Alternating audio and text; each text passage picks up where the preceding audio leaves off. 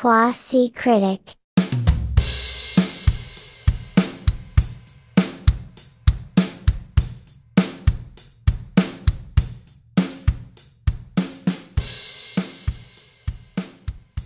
Bueno. Wakanda Forever. Wakanda Forever. ¿Cuántas veces has visto el tráiler? Yo lo vi dos veces. Justo, yo también lo vi dos veces, porque además quería como entender un par de cosas sobre el ritmo del, del tráiler.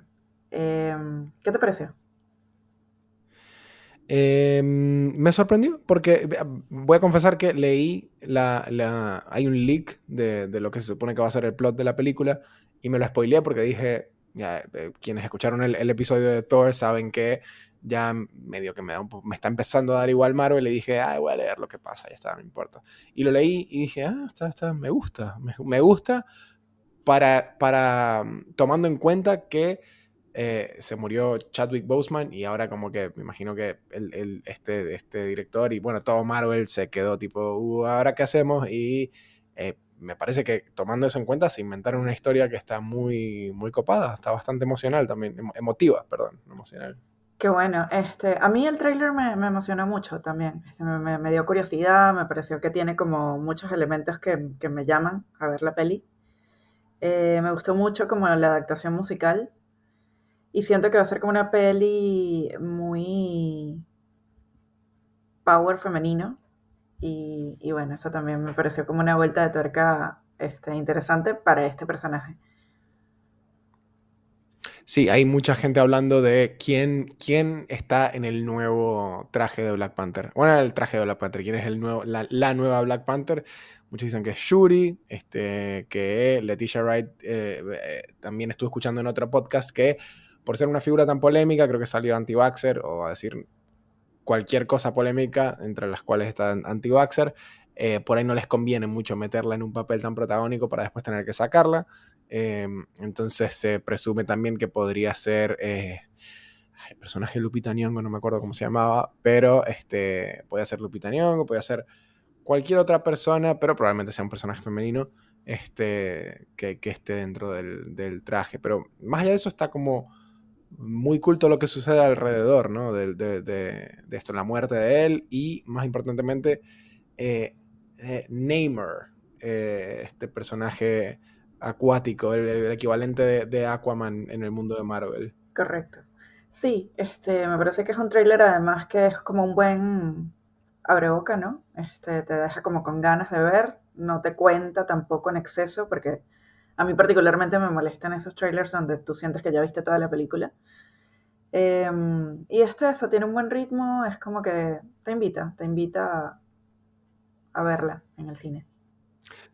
Sí, aparte esta película tiene, creo que está, va, va a lograr em, recrear un poquito lo que fue en la primera, ese aspecto fenómeno cultural, que en la primera fue, Black Panther, la, la primera fue todo un fenómeno cultural y fue una película que fue este, bastante eh, seria dentro de los estándares de Marvel y creo que aquí eh, también por el hecho de que está, este, la muerte de él creo que generó un factor también, este eh, grande en cuanto a lo que es sociocultural en el público, no va a ser simplemente una película más, está, está eso alrededor de la película, como pasó con, con Heath Ledger cuando Dark Knight, que Claro, pero además obviamente es lamentable, no, pero mucho más fuerte también, porque tiene también toda una connotación social y política eh, bastante importante en este momento, ¿no?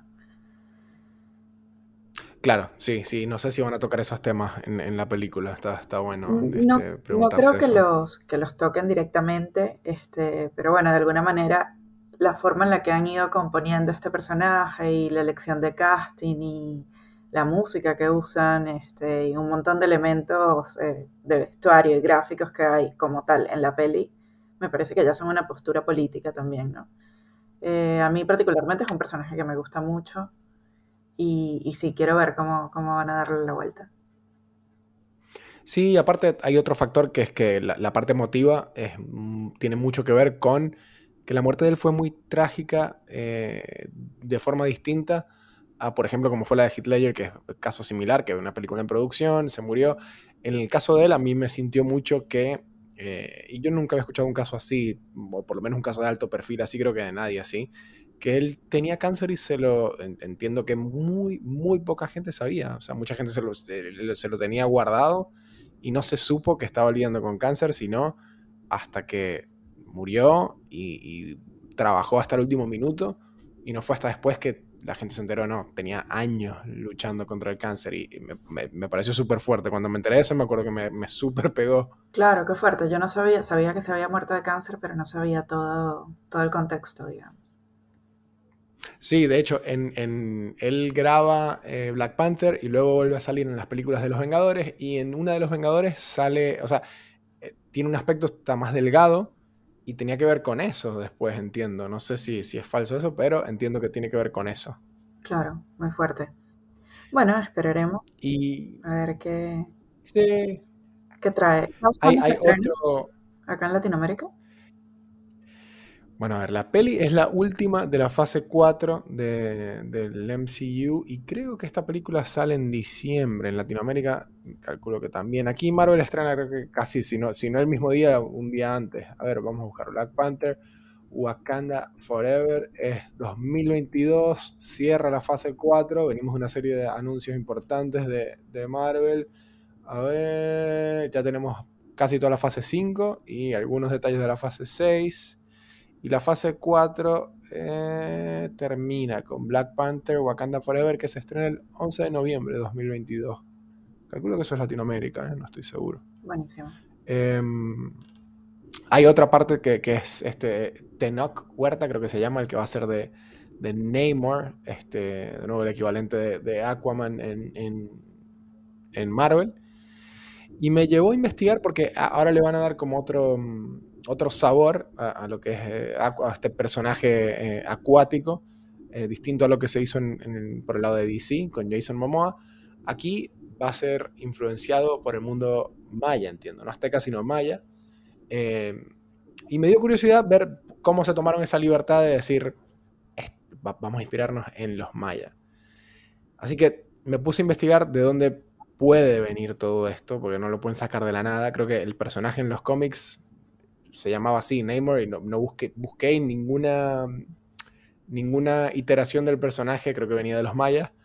Lo que sí vi es que tenía quizá algo que ver la parte de Atlantis, en Atlantis, digamos, en el mundo real, y terminé encontrando que Atlantis básicamente de uno, viene de los diálogos, de, ciertos diálogos escritos por Platón, que pensaba que, o que, suponía o teorizaba de que Atlantis, el continente perdido, existió eh, y estaba en el medio del Atlántico. Este, en algún punto creo que Atlantis se, empezó a presumir que estaba debajo del agua por un lado y en alguna versión de ese mito estuvo asociado o con los mayas o con Sudamérica por alguna razón. Calculo que de ahí empezaron a dar con que eh, podían, eh, se, le prendió el bombillo a alguien y dijo, ah, ¿por qué no hacemos nada? Aparte que nos falta representación latina, creo que no ha habido nadie latino en Marvel hasta ahora. Así que calculo que, eh, América Chávez. América Chávez, es verdad, no, no, la, había, no, no la recordaba, América. Fue un poco olvidable, ojalá esta película no, eh, de, nos traiga personajes un poco más memorables. Que va a ser un personaje creo que bastante importante. Sí, a mí también me dio curiosidad ese elemento eh, como prehispánico. no, no, no, no revelan demasiado, ¿viste? En el tráiler es como un pequeño plano, pero ese plano es súper imponente. Eh, y a eso me refería con que, bueno, con que creo que es un tráiler que te, que te deja ver que la peli va a estar compuesta por un montón de elementos novedosos, pero sin demasiado spoiler. Y eso me, me gusta, me gusta en un tráiler. Sí, igual yo diría que con pinzas por el hecho de que Marvel suele, eh, tiene una historia, una larga data de mandar trailers que se ven como la cosa más épica y solemne increíble del mundo y luego la película es una guachafa. ha pasado muchas veces. Ahí el experto eres tú, yo ahí te sigo. estoy descubriendo el mundo Marvel contigo. Yo estoy desde cinco trailers que sacan que son así serios y se ven tipo, uh, aquí sí, aquí sí van a pasar. Luego la película sucede y es cualquier cosa, así, así que me vengan a la mente el Iron Man 3 y eh, creo que también la, segunda de los Vengadores. Me, pasó así, que terminó siendo una, no una decepción, pero eh, me metieron gato por liebre, tipo en el tráiler me, me, pintaban algo y fue prácticamente false, false marketing, false advertising. Este, después la película era otro tono. Pero bueno, en algún momento leí o escuché que eh, la gente que hace trailers es casi que otra empresa, es un tercerizado, tipo, es, es, un trabajo de mercadeo. Se lleva cómo, cómo se vende esta película y, y, se arma algo ahí que, sí, que lleve a la gente al cine. dentro de la edición.